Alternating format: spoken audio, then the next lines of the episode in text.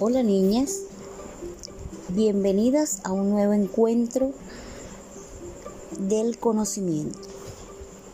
Recordemos que en la clase anterior vimos lo que era la fábula, que eran narraciones cortas que utilizaban las personificaciones.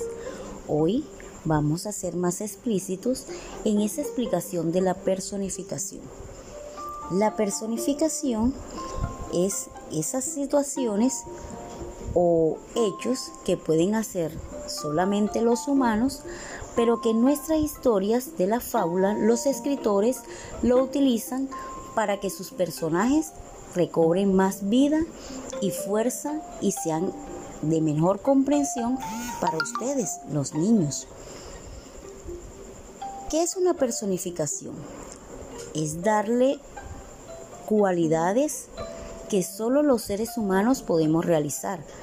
Por ejemplo, cuando dice que la gallina sonrió, el hecho de que se diga que la gallina sonríe, las gallinas no sonríen. Eso solo lo podemos hacer los humanos. Entonces, podemos decir que la personificación es atribuirle cualidades que solo los seres humanos podemos realizar a esos personajes que intervienen en las fábulas y que son eh, como animales y objetos. Les voy a leer una parte de una historia para que les quede más fácil la comprensión de lo que es la personificación. Nuestra historia se llama El león y el delfín. Paseaba un león por una playa y vio a un delfín asomar su cabeza fuera del agua. El león le propuso una alianza. Nos conviene unirnos a ambos. Tú eres el rey de los animales del mar y yo de los terrestres. El delfín aceptó gustoso. Y el león, quien desde hacía tiempo se hallaba en guerra contra un lobo salvaje, llamó al delfín para que le ayudara.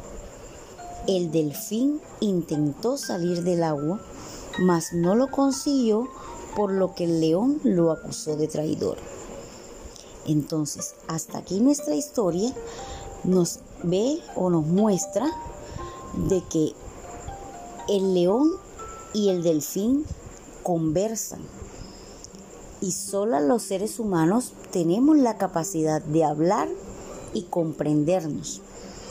Entonces, ese hecho de que ellos dialogan como si fueran seres humanos, a eso se le llama personificación.